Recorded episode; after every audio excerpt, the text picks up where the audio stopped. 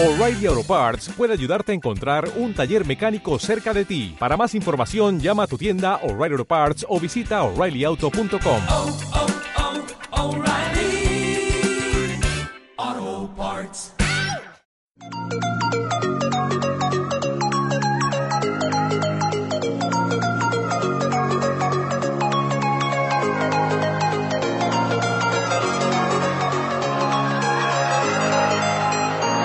Cara B, el magazín interuniversitario de la radio española.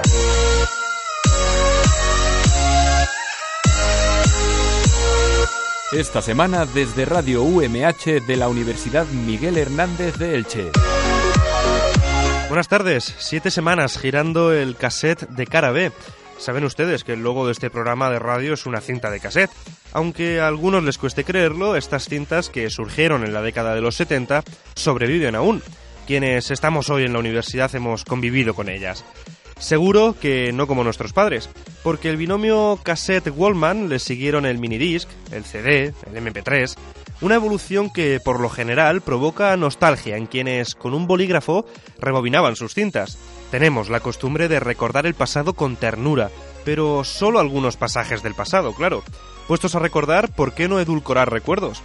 Si se cumpliese la máxima de que cualquier tiempo pasado es mejor, este programa hoy ni existiría. Bueno, ni este programa ni muchas libertades. La tecnología ha permitido a la radio extenderse y con ella la información, las curiosidades, el entretenimiento y la cultura de tantos y tantos países. Y las voces de quienes en ellos conviven. Con la evolución lo que no cambia es el fondo. La música y el humor no cayeron en el olvido junto a las cintas de cassette, solo mudaron su piel desde los vinilos a unos y ceros. Suena sintonía en Onda Campus en la Universidad de Extremadura, en Inforradio en la Universidad Complutense de Madrid y en Radio UMH en la Universidad Miguel Hernández de Elche. Desde aquí, desde Elche, les hablo, soy Jesús Fernández Montejano y con algo de nostalgia sonreímos al hoy y al mañana. ¿Qué sorpresas nos deparará el futuro? Dentro sumario.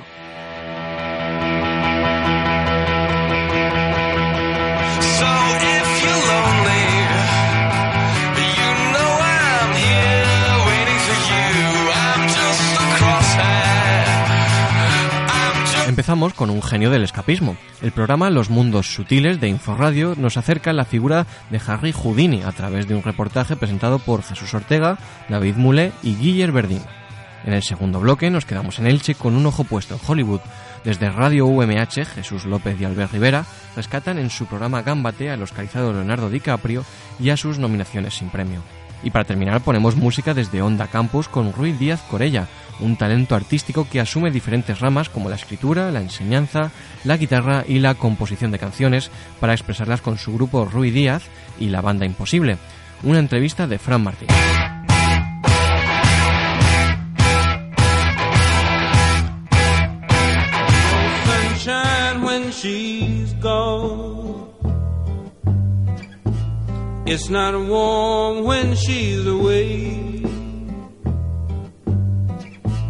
Ain't no sunshine when she's gone, and she's always gone too long. Anytime she goes away. En la década de los 80 del siglo XIX, Eric Weist, hijo de rabino, empezó a hacer sus pinitos en el mundo del trapecismo, aunque pronto dio el salto a la magia. La magia es la capacidad de sorprender a niños y adultos.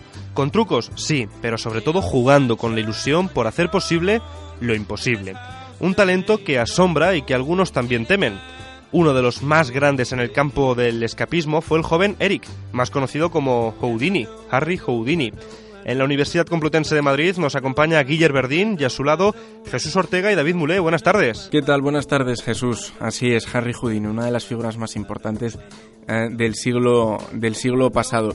Lo, conocemos o lo, o lo recordamos o lo conocemos un poco mejor en la sección Archivo LMS del programa Los Mundos Útiles. A Harry Houdini, su historia más desconocida, también hecha famosa por la serie de televisión Houdini del canal Historia, pero que tampoco mucha gente conoce, su carrera contra el espiritismo.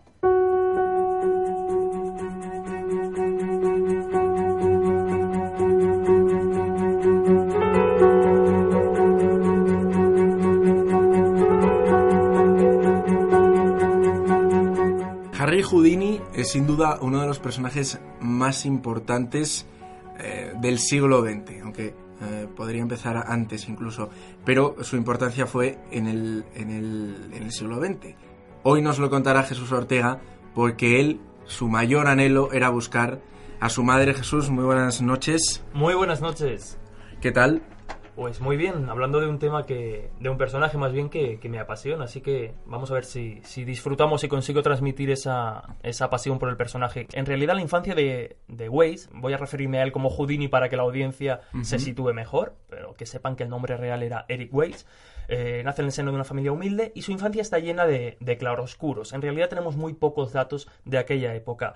En 1878, perdón, cuatro años después de su nacimiento, emigran a Estados Unidos porque a su padre le han eh, dado, digamos, la dirección, por decirlo de algún modo, de una congregación religiosa y, y se van a Estados Unidos, el país de las oportunidades, oportunidades que Houdini sabría aprovechar muy bien. Como digo, su infancia llena de claroscuros, sin embargo, sí que tenemos algunos datos, ¿no? Por ejemplo, que a partir de los 11 años empieza a trabajar como aprendiz de cerrajero, lo que le dará pues las nociones básicas para hacer los trucos y hacer eh, los escapes que más adelante haría. Dependiendo de la fuente, aunque yo creo que, que pueden ir de la mano, eh, de su hermano mayor y también de un mago ambulante, empiezan a realizar trucos en la calle y hay muy curioso, esto, esto se refleja incluso en, en la serie que comentábamos, en la de Houdini, en este caso la de Canal de Historia, la, La protagonizada por Adrian Brody, empieza a hacer trucos y, y lo cierto es que empezó a aportar económicamente algo a su familia. Su madre lo que hacía era, eh, al llegar a casa Houdini, le pedía que lo agitara, digamos, y entonces empezaban a caer monedas por todos lados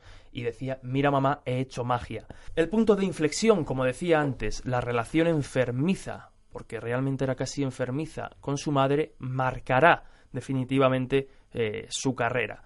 El 17 de julio de 1913, su madre muere mientras él estaba de gira, y es algo que desde luego no, no se perdonará. Porque además se dice, sus hermanos le dirán que había dejado un mensaje para él.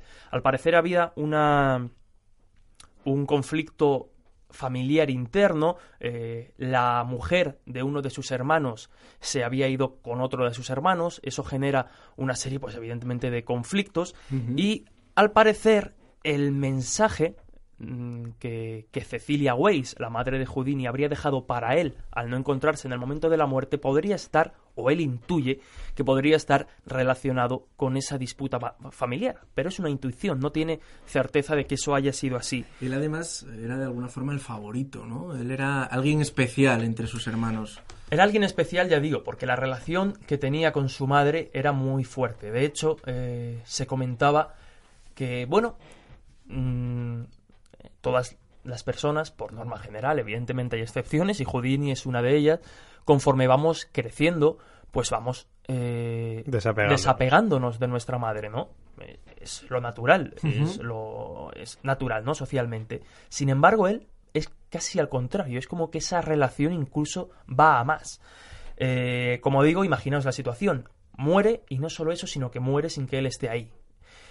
Le crea una depresión enorme y fruto de esa depresión y desesperación, su marcado escepticismo, su marcado escepticismo se ve socavado.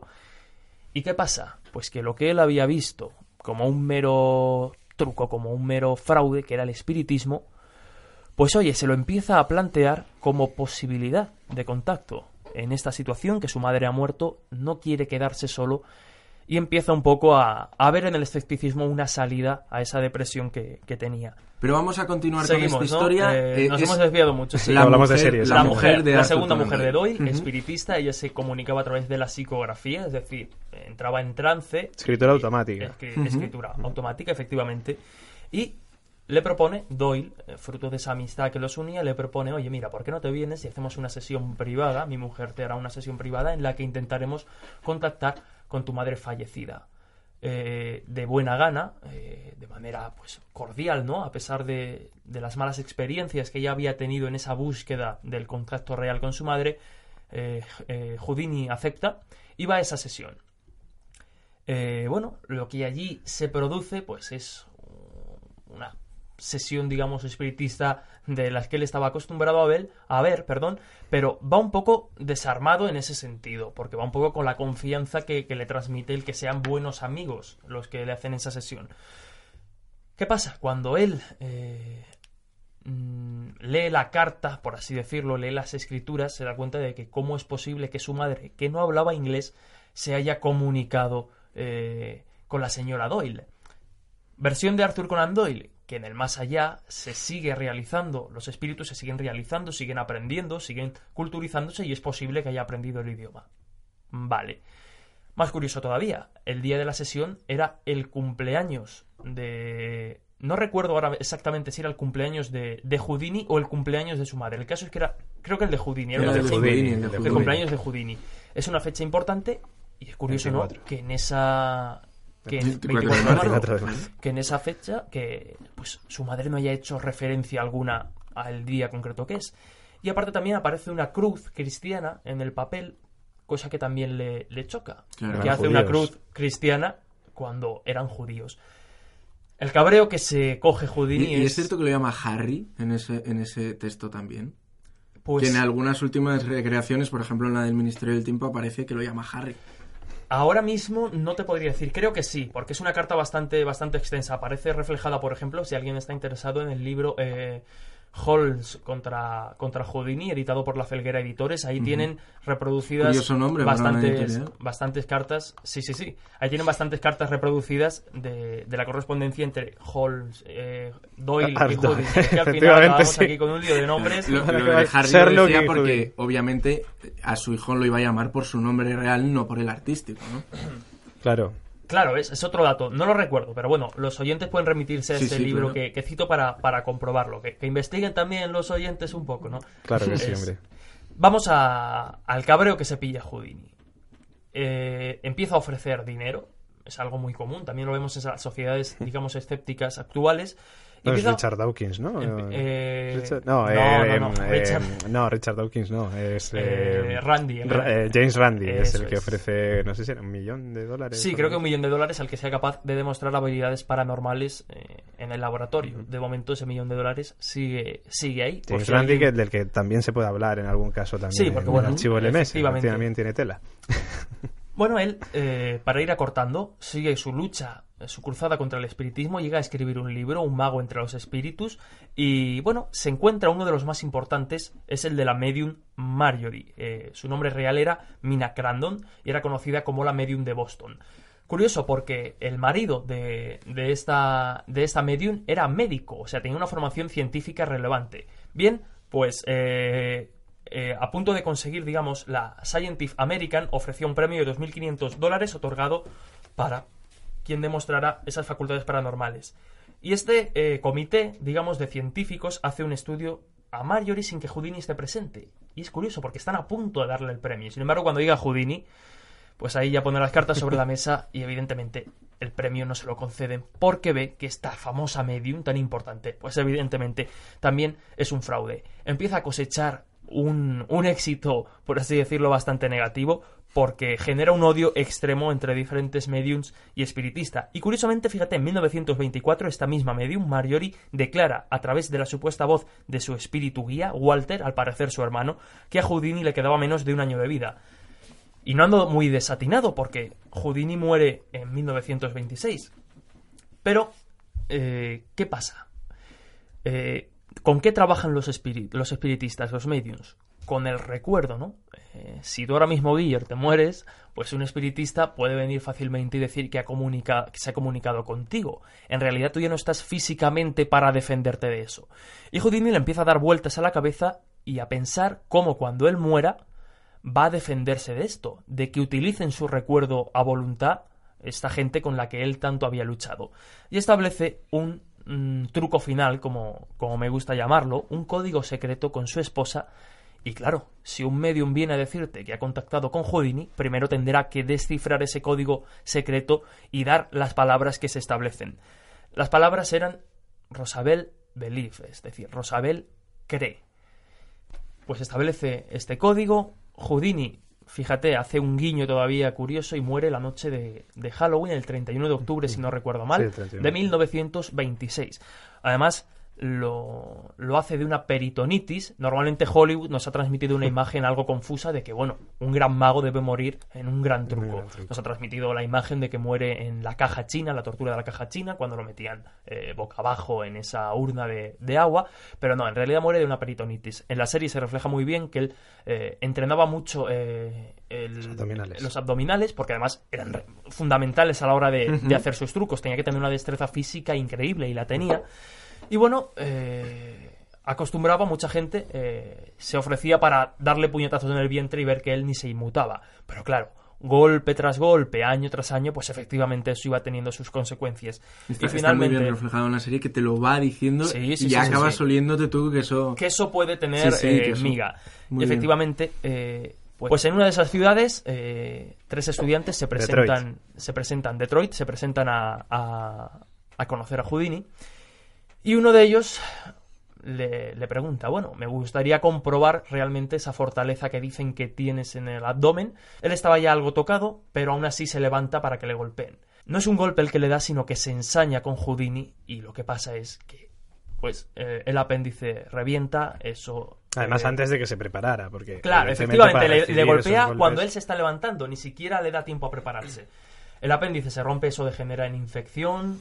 eh, aún así, esa noche hace, hace el espectáculo, acaba en el hospital pues con unas fiebres enormes, se desmaya en mitad del espectáculo y eso pues al final muere. Se podría hablar, sería daría para otra sección.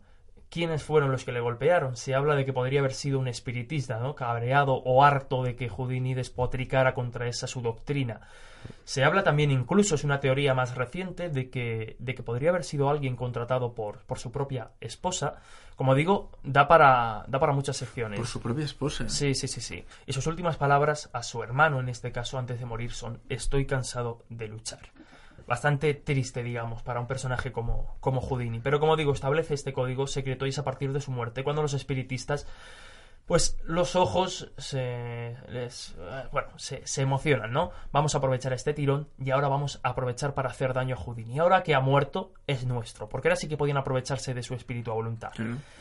Y en 1929, al parecer, eh, la palabra secreta, Rosabel Belief, es adivinada o es eh, resuelta por un espiritista, Arthur Ford, que creo que era el párroco, eh, el pastor en este caso, de la primera iglesia espiritista de Nueva York. Le manda una carta a, a Bess Houdini en la que al parecer resuelve el código y también le pone una palabra muy curiosa, que era forgive, en este caso, perdona. Y al parecer, según relata Bess Houdini, esta es la palabra que Houdini había estado esperando toda su vida de su madre. Pero también digo, eh, llega a acertar la de Rosabel Belief. Qué curioso, ¿no? Bueno, pues esto no tendría tanto misterio si tenemos en cuenta que años antes, quiero recordar que en 1927, Bess Houdini concede una entrevista y en la entrevista ya habla de que estas palabras eran las que Houdini esperaba y no solo eso, sino que también se publica un libro en el que se revela absolutamente el código secreto establecido entre Houdini y, su esposa más allá de la muerte. Lo cierto es que los 31 de octubre de cada año aún hay gente que, que intenta contactar con Houdini. Y bueno, más o menos esta, a, grandes trazos y de manera muy rápida, sería un poco la relación de Houdini con el espiritismo. También vemos su relación con, con Conan Doyle. Y es un poco, pues, estos... Y además eh, pone sobre la mesa un tema del que deberíamos de hablar en algún archivo LMS, ¿no? Y es las, eh, las personas que están cualificadas para investigar a mediums, ¿no? Eh, Para hacer estas investigaciones en, sesiones de espiritismo, que eh, me voy a poner el traje de Manuel Carballal en este momento y, y, vamos, creo que es totalmente necesario que, que un ilusionista, que una persona eh, pues en contacto conocida de- con este mundillo ¿no? de- de- del ilusionismo y del mentalismo eh, vaya o acuda también a las investigaciones, porque ya lo, lo comentaba Jesús, ¿no? incluso físicos de, de revistas de, de gran renombre estaban a punto, por ejemplo, de darle el premio a, a la medium Marjorie, si no recuerdo mal, y hasta que no llegó un ilusionista, un- hasta que no llegó eh, Harry Houdini, no pudieron desvelar que aquello era un fraude. Con lo cual, muy necesario a día de hoy, además como se refleja también en la película Luces Rojas, ¿no? que no es que en este caso eh, pues los dos protagonistas sean escapistas ni, ni ilusionistas Pero ni mentalistas, tienen pero tienen un conocimiento. pero tienen efectivamente, tienen un conocimiento previo. Y es algo, creo que, muy, muy necesario. Y bueno, si quieres lo dejamos para otro programa, porque me imagino que no iremos estaría bien de para otro tiempo. programa pero- porque en realidad Juanjo Sánchez Oro fue un poco Houdini, porque él se Efect- disfrazó y engañó para infiltrarse también a, Con a Germain. a Germain. Hizo sí, un sí. Houdini, Juanjo Sánchez Oro. Sí, sí, sí. sí. Bueno, la verdad es que todo hay que decirlo, que con Marilyn Rosner no fue muy difícil descubrir eh, Eh, su truco, desde luego, pero con... Sí, el con otro día todavía estuvo entre Candice, que es el, es un- el programa de, de tarde del, de 8TV, que es la privada autonómica Sí, de el Cataluña que pertenece a, a la vanguardia. Grupo Godó, que tiene ya Mediaset casi todo, porque por eso pasó Sandra Barney y demás. Bueno, estuvo ahí y, y poca suerte, vamos a dejarlo ahí, ¿no? Tuvo. Em, pues un tema apasionante, muy interesante. Eh, gracias Jesús por traérnoslo. También es cierto que llevaba bastante tiempo pidiéndoselo. Hasta la semana que viene. En efecto, hasta la semana, no, hasta dentro de... No, hasta la semana que viene, Es o no va a venir es usted verdad, al- es verdad. al programa del tercer aniversario de los mundos sutiles Sí, sí, y sí. A la primera de las mesas, después de la apertura de ese segundo encuentro de periodismo de misterio, abriendo además, abriendo la primera ponencia, estará a cargo de Jesús Ortega. Ese repaso, la verdad es que le ponemos unos deberes muy complicados porque Sí, la verdad es que en unos pocos minutos, poco, ¿eh? sí, es verdad, en me unos la- pocos, la, la bronca por ahí en otros sitios que no, que no rindo. ¿sí? ¿Ha dicho algo Lorenzo? Se han venido con nosotros. Yo lo que único que espero es que si es aniversario haya, haya piñata. Tiene que haber Bueno, puedes piñata. encargarte de ello. Y tarta Y un y- mago, un mago. Tarta con su muñeco y todo, tarta. Eh, nos escuchamos allí, nos vemos allí en esa mesa, ese archivo LMS especial que se abre también a alguno de los que hemos comentado hoy, por ejemplo a Juanjo Sánchez Oro Y a David. Cuevas. y a David, David Cuevas, Cuevas. estarán estarán en esa última mesa de Va a ser un archivo LMS con Juanjo Sánchez Oro y David Cuevas. Pues eso, nos vemos y nos escuchamos el, el próximo lunes. Hasta la semana que viene. Hasta la semana que viene. Jesús. Hasta la semana que viene.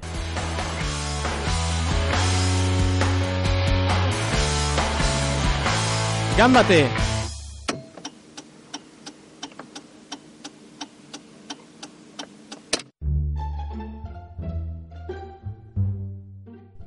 Han pasado más de dos semanas desde que Leonardo DiCaprio consiguiera su ansiado Oscar. Se suele decir que a la tercera va la vencida, pero ha tenido que ser a la quinta, y por el renacido, concretamente. En la edición número 88 de los Oscars, DiCaprio se llevó la ovación y los aplausos de todos los asistentes, en especial de su madre y de la actriz Kate Winslet. Para hablar de la trayectoria de las películas eh, por las que ha sido nominado Leonardo DiCaprio, contamos en estos micros con los presentadores de Cámbate, de Radio UMH, Jesús López de Albert Rivera. ¿Qué tal, chicos? Buenas tardes. Buenas tardes, Jesús. Buenas tardes, Jesús. Bueno, y antes de comenzar con este tiempo de análisis, si os parece, vamos a escuchar un audio que hemos eh, preparado y después comenzamos con la tertulia.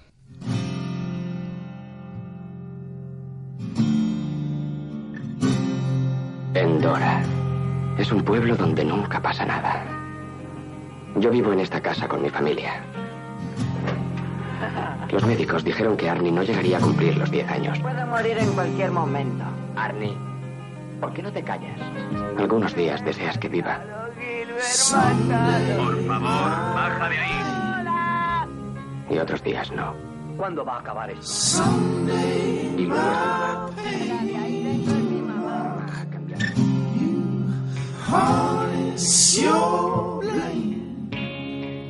¿Quién es? Mamá, déjame entrar. Mamá, déjame entrar. Por favor, mamá. Mamá, ¿estás ahí? Mamá, ¿eres tú?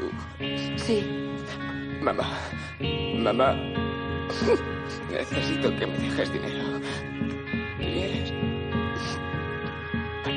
Necesito que me des cinco dólares o, o diez o veinte o lo que a ti te parezca. don't know just where I'm going. Sujétate a la barandilla. Mantén los ojos cerrados, no mires. No los abro. Ahora súbete a la barandilla. Sujétate. No te sueltes y mantén los ojos cerrados. ¿Confías en mí? Confío en ti.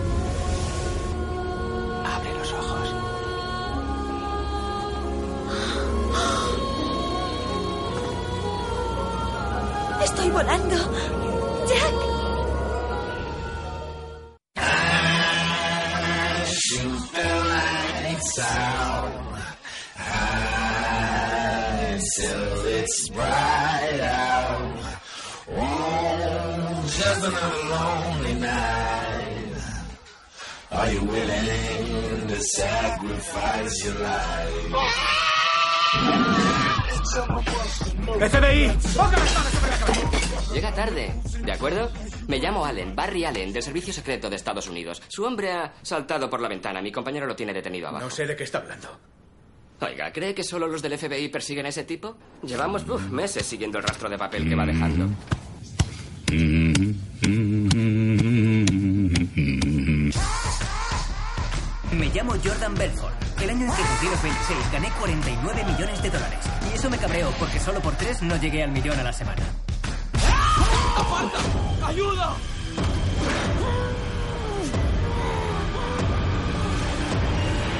Ya no tengo miedo de morir.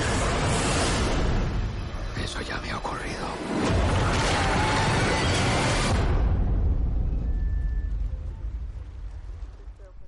Bueno, pues chicos, después de este audio comienza ese tiempo de tertulia. ¿Queréis apuntalar algo? Bueno, por supuesto, eh, lo último que hemos escuchado, ¿no? En este en este audio ha sido ha sido la película por la que por la que Leonardo, ¿no? Ha conseguido la, la apreciada estatuilla que ya había, había hasta por todo por todo por todo internet, ¿no? Por por la hasta en yo creo que en los mismos actores entre ellos había había la broma de que Leonardo no merecía ya ese Oscar que no había conseguido, que no había conseguido y bueno, al final eh, este, este, este ha sido su año y ha conseguido la, la estatuilla con el Renacido. Pero bueno, no, no solamente de- del Renacido vive DiCaprio, porque, porque bueno, ahora vamos a intentar ¿no? comentar un poco que, cuál ha sido su, su gran carrera, que de momento es una gran carrera y aún le queda, aún le queda cuerda para rato, claro. Vamos a comentar un poco eh, las nominaciones que ha tenido a lo largo de su carrera y también vamos a entrar de lleno un poco en las películas por las que se podría haber llevado el Oscar. Sí, bueno, las películas que a nosotros más nos gustan, eh, de DiCaprio, y, y- y no solo las que más nos gustan, sino esas películas que creemos que, que deberían de estar ahí, ¿no? Más, más, más en esos, en esas nominaciones, claro. Siempre desde nuestra subjetividad. Por dónde, supuesto. ¿Por dónde empezamos, eh, Jesús? Pues vamos a empezar por A quien ama Gilbert Grape, que fue mm, la primera película en la que se metió DiCaprio en el cine. En el 93. Así es. Bueno, eh, siempre se ha dicho que, que los Oscars, las nominaciones de los Oscars, eh, están muy ligadas a las películas de, de drama y en este caso eh, es un, un drama, un gran drama, ¿no? Eh, eh, Leonardo DiCaprio encarna a un, a un niño que está enfermo, eh, que no que no tiene mucho mucho tiempo, no se le da mucho tiempo de vida y, y, bueno, el gran Johnny Depp eh, que es el que lleva el papel fuerte de, de esta película, es su hermano, ¿no? Y tiene que, bueno, convivir un poco con, con este Leonardo DiCaprio, un poco, bueno, en, en este personaje que lleva Leonardo DiCaprio, un poco fuera de lo común, que, que bueno, al final es ese, drama, ¿no? Que, que nos cuenta esta película, es lo que, lo que le reportó la nominación incluso podía haberle haberle traído esa primera esa primera estatuilla como, como actor secundario pero bueno que al final es, es, es era importante y lo que decimos una, una película bastante bastante dura Acompañado por Robert De Niro. Empezó en el cine ya pisando fuerte. siempre eh, Leonardo DiCaprio se ha rodeado de, de grandes actores Eh, creo que no es una casualidad que, que DiCaprio se haya siempre, esté siempre tan bien acompañado en sus películas, películas que muchas eh, ha producido él, con, tiene una productora, y, y Vía Apia creo que se llama, y, y muchas de ellas, de esas películas, él mismo ha elegido a, sus compañeros de reparto, y yo creo que en esta película él no tenía ese poder, pero, pero ya, ya se, se olía un poco ¿no? de, de- de que Leonardo DiCaprio es un gran actor, pero sobre todo es un actor muy inteligente. En el 94, en la gala de los Oscars, no se llevó el Oscar, se lo llevó Tommy Lee Jones por el trabajo que hizo en El Fugitivo, que no solamente venció a Leo, sino también a un espectacular Ralph Fiennes, nominado por la lista de Schindler, además. Sí, sí, sí. Oscar muy merecido. Y después de Aquí ama Gilbert Grape, pasamos a comentar El Aviador. Nominación al Oscar y al Globo de Oro, pero que esta vez se lo llevó, se llevó el Globo de Oro. Año 2004, el ver. Sí, otra, otra gran película de, de Leonardo. En este caso no es tan un drama, es un biopic, en- entre comillas. eh, un personaje, otro, otro de la, otro de los eh, de lo que rodea a Leonardo DiCaprio es saberse, saber eh, encontrar buenas historias para sus películas y la mayoría de ellas historias que, que son reales o están basadas por lo menos en un personaje que, que ha existido o que su leyenda existe, ¿no? Como es en el caso del Renacido, pues aquí en El Aviador también eh, lo hace y, y, bueno, lo hace de una manera extraordinaria que, que podía haber también conseguido ya el, el Oscar en, en, la película. Durante más de dos horas y media nos engancha el personaje, nos engancha la historia, a pesar de que es un poco largo al final, nos gusta mucho. Eh, seguimos comentando eh, Diamante de Sangre, nominado otra vez. Si me dejas, Jesús, volver un, un poco al aviador, eh, encontramos que sale Jamie Foxx, que destacar eh, que se, en, en, la gala de los Oscars eh, lo, lo, nombraron ¿no? como ese gran actor de negro que no, que no ha conseguido el, el nombre que necesita, porque eh, recordamos que la gala de los Oscars fue eh, la defensa ¿no? de, de, del colectivo negro estuvo muy presente y, y, Jamie Foxx fue uno de los que de los que se nombró en, en esa gala como, como un actor negro que faltó que, que falta no como, como que, que, merece más de lo que tiene en este caso como Leonardo DiCaprio y nombraba Jesús a Diamante de Sangre uno de los ejemplos luego hablaremos supongo que del Lobo de Wall Street no uno de los ejemplos en los que eh, creo que DiCaprio está mejor que en el Renacido y merecía más ese galardón un no gran, sé un gran papel en Diamante de Sangre, sí, sí. sobre todo. El, la película me gustó mucho y yo pienso que es una de las películas por las que se debería haber llegado el Oscar. Mm. De nuevo, otra gran historia, ¿no? Que es la que, la que recoge esta película. Y sí, eh, es que todo lo que vamos a contar hoy, de las que estamos contando, repasando, son eh, películas en las que Leonardo DiCaprio demuestra que no es el chico guapo que salió en Titanic. Ya no lo es. Eh, lo acompaña DiCaprio, eh, acompaña eh, Jimon Hyunso, que hace una pareja bestial en la película. Sí. Muy reconocido el papel de este hombre también, pero que no se llevó el Oscar, por desgracia. Y de esa película en la que se habla sobre esos niños de cristal, ¿no? sobre esos niños eh, de guerra, ¿a cuál pasamos, Jesús? Pues antes de pasar vamos a decir que le arrebató el premio eh, Forrest Whitaker por el último rey de Escocia. Y ahora sí que vamos a pasar a comentar el logo de Wall Street, que a Albert, Albert le gusta mucho. Bueno, hemos escuchado el mítico golpeteo ¿no? en el pecho de Matthew McConaughey en, en el logo de Wall Street. Película en la que, bueno, Leonardo DiCaprio es el, líder de toda la película, eh, la creó él, eh, digamos, la, la, quiso producir él, eh, su productora, él eligió al director y a Martin Scorsese y a sus compañeros todo todo todo de la mano de él. Él quería él sabía lo que tenía en la cabeza y lo transmitieron junto con Martin Scorsese.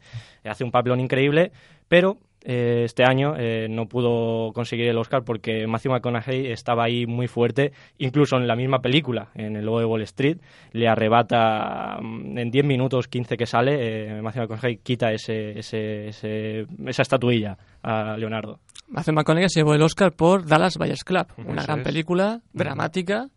Sabemos que el drama llama mucho en la gala de los Oscars. Uh -huh. Y después de comentar sus nominaciones, yo diría de comentar las películas en las que podría haberse llevado el Oscar DiCaprio. ¿Cuáles son, eh, según vuestro punto de vista? Yo empezaría por comentar Titanic, a lo mejor. Porque se llevó 11, nomina 11 premios, se llevó 11, Oscar, 11 premios, sí, sí. y DiCaprio no estuvo nominado. Es verdad que fue el, una de las, sus primeras películas y tal, pero no nominarle a DiCaprio y al resto de, de actores, de fotografía, eh, producción, sí. Uh -huh. Es un poco cruel. Bueno, eh, Titanic es una película coral, ¿no? No es, no es la historia de, de, de, Leonardo DiCaprio, no es el logo de Wall Street, no es la, la, fuerza que tiene, que tiene DiCaprio, el papel que tiene importante DiCaprio. Eh, es más un poco un dúo ¿no? con, con Kate Winslet y al final pues eh, no, si, la nominación como mínimo sí que debería haberse la llevado más que nada ya por, por pura estadística ¿no? si, si toda, toda, la película tenía tantas nominaciones eh, DiCaprio no desentona en, en, en, la película y debería de estar como mínimo nominado claro aquí pensaría que era un chico guapo que está al principio de su carrera y que a lo mejor no iba a llegar muy lejos cosa Yo... que cambia porque empieza a hacer películas muy buenas como por ejemplo fue Infiltrados. Otra vez con Martin Scorsese. Sí, sí, sí, sí, Que hace un gran papel. Eh, Martin Scorsese y Leonardo DiCaprio, bueno, nos han dado este, estas producciones que, que bueno, eh, no todas eh, están en el, en el estilo de, de, Hollywood, ¿no? Para conseguir esas estatuillas o incluso nominaciones, pero, pero bueno, eh, podía haber estado en esas nominaciones. Creemos aquí que Jesús y yo que, que podía haber sido perfectamente, viendo el nivel que había en, en estos Oscars, que, que podía estar perfectamente nominado en los infiltrados, justo. Y pasamos de Titanic, de Infiltrado, grandísima película por cierto, a otras dos en las que he de decir me sorprende que no estuviera siquiera nominado. Empezamos hablando, si os parece, de Atrápame si puedes, en las que hace otro papelón eh, soberbio Leonardo DiCaprio, Jesús. Película trepidante, sobre todo con Tom Hanks. Sí. Una gran historia, pero que aquí no, no se nominó, la verdad. demasiado demasiado bien rodeado en esta película tal vez porque bueno pero al final lo que lo que te queda es- en el recuerdo es eh, Leonardo DiCaprio y Tom Hanks y yo creo que si se hubiera podido podido mm, juntar en una nominación a los dos lo habrían hecho porque porque la verdad es que mm, una película muy muy divertida ya con ese toque socarrón de Leonardo DiCaprio que, que nos trae nos trae ya en eso muy muy distinto a, si me dejáis ya avanzar a, a, JK a J. Edgar la película el biopic también eh, otra de las películas en las que, que DiCaprio coge un personaje real y lo, lo lleva a la pantalla eh, no, no la vi hace no mucho, eh, la volví a ver hace no mucho y, mm, comparándolo un poco con Steve Jobs, que sal- salió a nominación estos, en, este, en estos Oscars, ¿por qué no podía haber estado nominado, incluso haber optado a la, a la estatuilla? Porque al final revive prácticamente, según lo que, lo que he leído, nos trae la, la historia, la personalidad y además la caracterización también, que eso hay que decirlo, está muy bien caracterizado y, y, bueno, yo creo que perfectamente para conseguir el Oscar. Hace un muy buen papel y sobre todo eh, el maquillaje de la película, muy bueno, cuando le tratan de viejo. Sí, una historia muy contenida en la que vemos a, a DiCaprio joven, a DiCaprio mayor y, y con gran acierto. Bueno, y para terminar, yo creo que comentar una película eh, soberbia, eh, Django desencadenado. Eh, en un papel más secundario, ¿no? Más de reparto. Pero hace un papelón. Pero me parece, mm, no sé cómo calificarlo, que no estuviera en esa gala de los Oscars, Jesús. Se debería de haber llevado el Oscar solamente por la escena en la que se rompe eh, la mano eh, la con mesa, una copa sí. y siguió actuando. Eso es ser un buen actor, para mí. Que lo hemos visto en el Renacido, eh, cuando se tiene que, que comer un pulmón, un pulmón de un animal.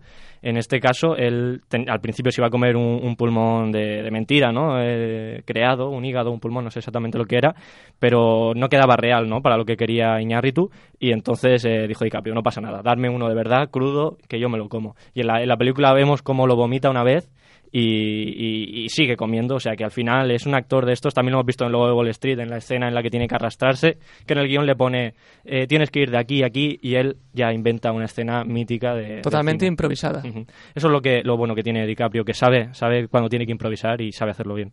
Y ya chicos, para ir casi casi cerrando este algo más de cuarto de hora de repaso eh, breve a la filmografía de Leonardo DiCaprio, ¿qué caracteriza a este actor? Sin duda yo creo que su gran versatilidad y cómo se mete en los papeles. Lo hablábamos antes con Django, pero es que lo del Renacido ha sido brutal. Se implica mucho en sus papeles, sobre todo en los biopics, como hemos- hemos comentado antes. Casi todo- Sí. toda la mayoría de sus papeles son biopics. En Jordan Belfort, el, el el, realmente el lobo de Wall Street, el real, eh, estuvo conviviendo con él meses para, para preparar el papel, o sea que ya eso está en todas las películas que hace. Es, es- yo creo que es la caracterización de, de DiCaprio, el gran, el saber eh, meterse en la piel de su personaje y, y dejarlo, dejarlo luego plasmado en la pantalla. Muy bien, chicos, pues eh, Jesús López y Albert Rivera, presentadores del programa Gámbate de Radio MH, gracias por hacernos este repaso a la trayectoria de Leonardo DiCaprio. Sabemos que nos ha costado mucho hacerlo tan concentrado. Muchísimas gracias, de verdad. Nada, un placer, Jesús. Y nosotros seguimos en este magazine interuniversitario.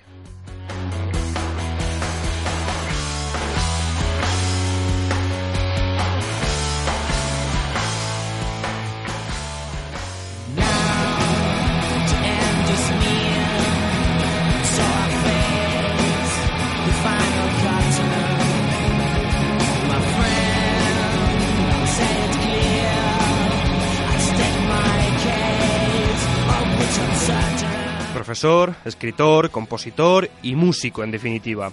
Hablamos de Rui Díaz, que acaba de publicar su primera novela y prepara nuevo disco. En Onda Campus, buenas tardes, Leonor Real. Muy buenas tardes, Jesús. Hoy queremos poner música en directo y presentar a un pacense de 33 años capaz de conmover con un estilo musical propio. Es líder de Rui y la banda Imposible, precisamente se llama así. Rui, eh, que ha conseguido publicar su propia novela, como bien decías anteriormente, y de la que prácticamente no quedan ejemplares, están todos agotados. Vaya, ya iba a pedirte uno yo. Pues creo que vamos a tener que esperar a una nueva edición. Por lo pronto, os dejo con nuestro compañero Fran Martín de Prado y con Rui, y algo me dice que vamos a disfrutar de algún tema de su EP Hotel Amasada, porque ha venido al séptimo cara con su guitarra. Vamos allá.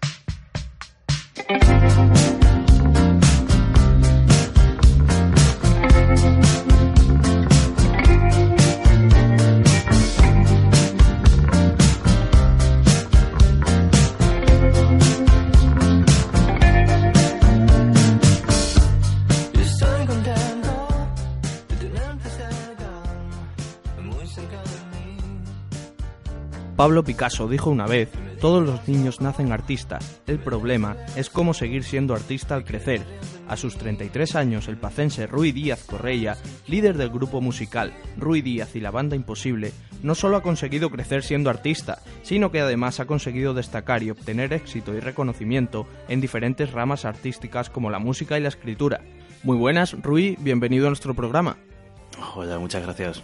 Tú te defines como filólogo, profesor, escritor y músico, aunque probablemente no en ese orden, ¿no? ¿Cuál crees que es la profesión que mejor te define? Bueno, supongo que la profesión que me da de comer es la de, es la de profesor, que llevo ya siendo profesor desde, desde el 2008, profesor de, lengua y literatura castellana. Eh, y lo que pasa es que mm, yo tenía un profesor en la facultad que decía que, que definir es limitar. Así que, igual que cuando me preguntan en qué estilo hago, no tengo ni idea de qué contestar. Cuando me preguntan que qué soy, mm, casi que contesto diciendo qué me gustaría ser. Y me gustaría ser profesor, escritor, músico. Son a todas las cosas a las que, a las que dedico el tiempo. Así que así es como me defino. Muy bien. Eh, bueno, eh, ¿cuál es tu secreto para sacar tiempo para todo, no? Tienes Eh, varias facetas. Café. Café, sobre todo. sí, princi- principalmente café. Pero cuando estás haciendo cosas que, que te gustan, mm, al final acabas sacando el tiempo. Claro. ¿Y qué es lo que más te cuesta? ¿Ponerte a escribir, eh, dar clase o componer una canción? Supongo que dependiendo del momento. Eh, dar clase me gusta mucho cuando me dejan, pero, pero como todos los profesores sabrán, hay veces que no te dejan, especialmente en los cursos más pequeños, que la adolescencia es eh, salvaje, por, por, por así decirlo. Eh, y luego, en cuanto a escribir o componer, dependiendo del momento. Mm, supongo que, creo, creo que era Picasso también, el que decía que no creía en la inspiración, pero que, que, que si acaso existía, que le pillase trabajando, ¿no? Entonces, eh, mm, a la hora de escribir, es sobre todo, mm, me cuesta empezar. Me cuesta empezar cuando he tenido un paréntesis en el que en el que no lo he hecho. Me cuesta mucho coger el ritmo, pero luego una vez lo tengo ya me resulta un poco más fácil. Bueno, ¿y qué es lo que más te llena de todas esas ramas? Dependiendo del momento. Mm, supongo que la enseñanza es la que se vea a- a- a un- en un plazo más largo. Me gusta mucho cuando, cuando me he encontrado alumnos, a lo mejor al final del curso, o incluso antiguos alumnos que, que han tenido palabras amables conmigo. La, la escritura mm, tarda, tan- tarda un poco más en, en llegar, no es tan inmediata como, como sería como sería la música, el, el aplauso de- del escenario, eso es muy, muy, muy, muy gratificante. Eh, la gran comparación que siempre se hace es como, como una droga y supongo que cuando te tiras mucho tiempo sin sobre un escenario parece que lo, que lo estás buscando. Bueno, eh, hablando de música, eres el líder de Rui Díaz y la banda Imposible. ¿Cómo nace esta formación? Pues yo tenía un... Yo empecé a tocar la guitarra muy, muy tarde. Empecé, creo que mi, mi primera guitarra me la compré con, con 23 años, una cosa así.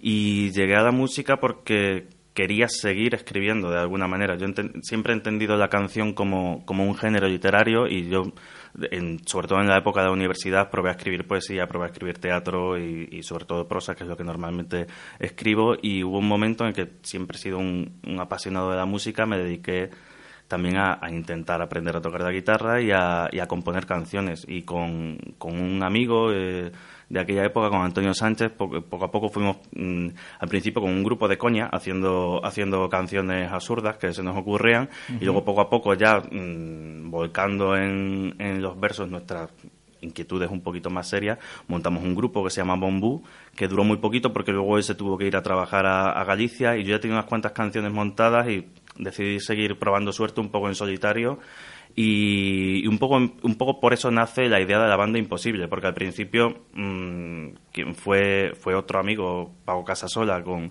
bajo el seudónimo de Niño Crudo, el que me produjo y grabó el primer disco y él, él era la, la banda, porque prácticamente lo tocaba todo, y era imposible porque por aquellos entonces vivía en Mallorca.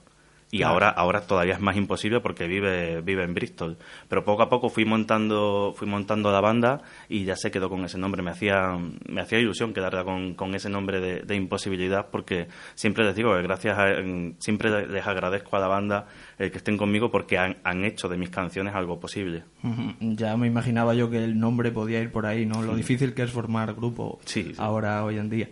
Eh, bueno, mm, decías que antes que no sabías cómo bien definir tu estilo, pero no, no me podrías decir, adelantar un poco, no sé, tus influencias a lo mejor. Puedo, puedo intentarlo. A ver, con lo, hace tiempo, cuando estábamos todavía sin guitarra eléctrica, lo llamábamos de coña bajona folk. Ahora, ahora ya hacemos una cosa un poquito más diferente y supongo que el género más cercano del que estaríamos sería el género americana. Un poco folk americano, una especie de parecido, si acaso, a Wilco, solo que, mm, bueno, no tengo ni idea. Cuando mando notas de prensa siempre digo a lo mejor un poco entre Tom Waits, Jonathan Cohen, mm, Nick Cave, una cosa iría por ahí. Entonces, bueno, ¿te definirías más como Bob Dylan o como Joaquín Sabina? Sin fijarnos, por supuesto, en el, en el idioma, ¿no? Mm, ¿a, Eh, a qué escribes, por ejemplo? Creo que tiraría más por Bob Dylan. También porque lo he escuchado más. A, a Sabina llegó un poco más tarde y he, y he seguido escuchando más a Bob Dylan. Me, me interesa más. son, mm, pero bueno, no sé, cualquiera de las dos comparaciones me, me sirve. Y por y por aspirar a, a ser alguien, supongo que sería Tom Waits. Creo que es el músico que más que más me ha llenado y más me sigue fascinando. Yo he visto en directo y me parece fascinante. Es tu mayor influencia, ¿no? Digamos. Mm, Sí, o, o no, no lo sé, pero, pero, pero sí, sí.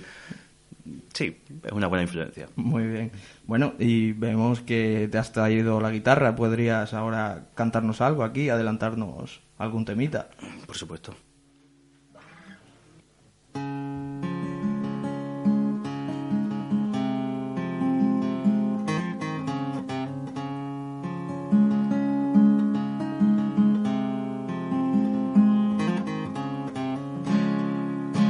Hay botellas vacías donde yo nací.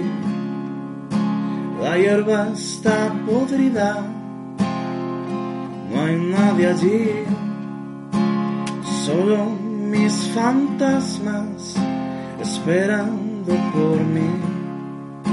Me atrapa mi pasado, no me preguntes qué lo que ocurrió allí. No me preguntes qué fue de mí,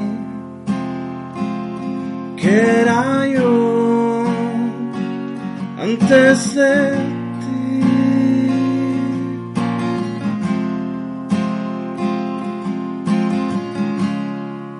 La ciudad estaba muerta antes de fueron los pecados que dejamos allí.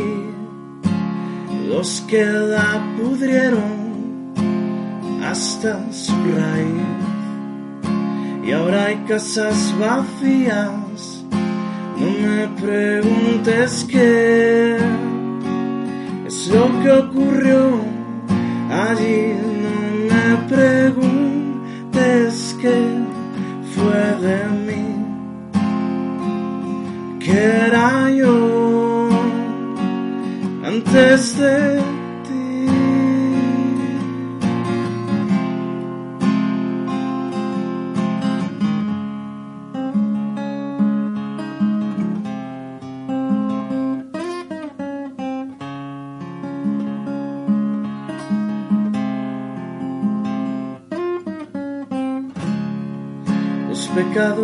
te persiguen, viven en ti o a tu sombra atados. Igual que las ciudades no se rompen, tan solo su recuerdo, tan solo tú.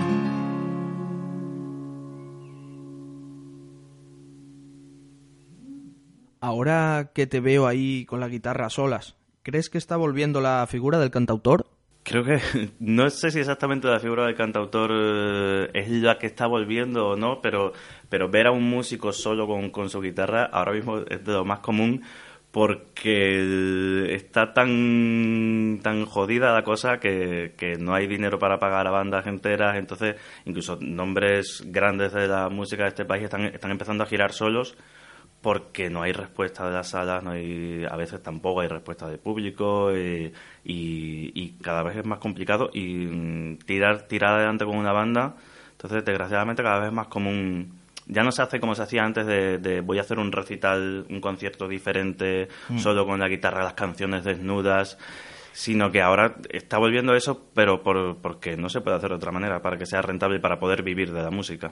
Claro. Mm, ¿Dónde te sientes tú más a gusto tocando? ¿En, en sitios cerrados, con un ambiente más íntimo, o en festivales y, y grandes salas? Tampoco creas que he conocido salas muy grandes, pero me gusta estar cerca de, cerca del público. Yo creo que es lo que le gusta a lo que nos gusta a todos. El hecho de ver la reacción inmediata. Mm. Háblanos un poco de tus logros, eh, porque no solo has conseguido reconocimiento en el mundo de la música, sino también como escritor has tenido... Publiqué en el 2013 una novela que se llama Los turistas, eh, ilustrada por Ana Sender, que la editó una editorial de aquí, de, de Badajoz, del verano del cohete. Y, y la verdad es que estoy muy contento porque la tirada casi se ha agotado, por no decir que casi, bueno, que prácticamente a niveles prácticos está agotada y la han puesto de lectura en varios institutos y la respuesta ha sido muy positiva. La verdad es que fue mi primera novela y, y estoy muy contento con, con la reacción del público. ¿Te la esperabas esa reacción? No, ni mucho menos. No, porque yo creo que cuando alguien, ya sea escritor, músico, cuando alguien que se dedica a, a, a esto mm, saca a la luz su producto, lo que realmente está sacando a la luz son todas sus inseguridades. Mm. Y, y hace falta luego un tiempo para ver realmente eh, si uno está contento con el trabajo, que al final se ve gracias a la respuesta, supongo, de- del público. Bueno, ¿cómo ves el futuro? Eh, ¿Eres una persona optimista o...? No. No. no, no. No, a, a nivel. El futuro de la cultura lo veo horrorosamente mal. O sea, mm, por ejemplo, simplemente este año que es el, el centenario de, de- el cuarto centenario de la muerte de, de- de Cervantes, simplemente hay que comparar entre Inglaterra lo que está haciendo con Shakespeare y España lo que está haciendo con Cervantes. A día de hoy es que ni siquiera se sabe lo, Mm. lo que se va a hacer. Entonces hay proyectos empezados, pero pero bueno, a nivel cultural España es un país al que le falta todavía mucho, mucho, mucho por aprender. Y desgraciadamente en los últimos años se ha dinamitado lo poco que se había conseguido. Bueno, dejando de un lado un poco la situación de la cultura, has tenido la oportunidad de grabar con Chloe Bert, una artista con cierto reconocimiento a nivel nacional, ¿no? Sí, Eh, eh, eh, en el EP que, que saqué hace unos años eh, grabó una versión conmigo de, de Cucurrucucu Paloma. Luego yo grabé en su disco también voces para una canción que se llama Nightingale y ahora ella, así un poco como primicia, va a ir también en mi banda, en la banda Imposible. Ha grabado pianos y teclados y, y voces también y es un, orgullo tenerla, tenerla en ese sentido. Entonces será una relación a largo plazo, ¿no? Eso espero. Esperemos que sí, Sí, ¿no? sí, eso espero. Mm, Ya para ir acabando, puedes mandar un mensaje personal a la audiencia, lo que tú quieras, una alguna exclusiva, algún anuncio. Bueno, sí, eh, lo he apuntado un poco, pero ya que quede como exclusiva, que en mayo, si todo sale bien, no sabemos exactamente fecha, porque ahora mismo el disco se está mezclando y después tiene que masterizarse y demás, pero pero por esa fecha habrá disco de disco largo, 13 canciones de Ruiz Díaz y la banda Imposible, que se titulará Los Heraldos Negros. Muy bien, pues aquí Aquí lo tendremos bastante en cuenta. Cuando ya tengas noticias, pues nosotros nos haremos eco. Muchas pues gracias. nada, ha estado hoy con nosotros en los estudios de Onda Campus Rui Díaz. Yo soy Fran Martín de Prado, Iván Ayuso ha estado al control técnico y nosotros os dejamos con un tema de la banda de nuestro invitado, Servicio de Lavandería, Rui Díaz y la banda Imposible. Hasta la próxima.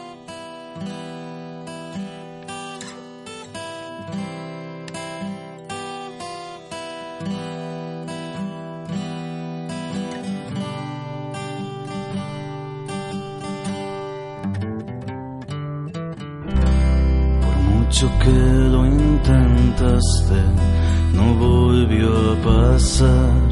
Por mucho que quisimos, ya nunca fue igual. La cama vacía no me deja en paz. Las sábanas frías no pueden matar.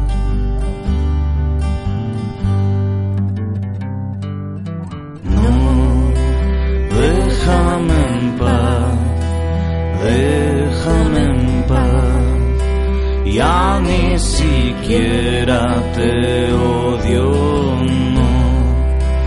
Déjame en paz, déjame en paz. Ya ni siquiera te odio.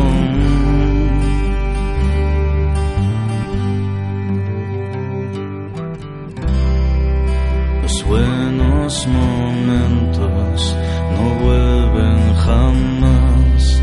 Son ropa podrida llena de humedad. Las puertas se cierran, no se abren ya más. No quiero dejarte, dejarte entrar.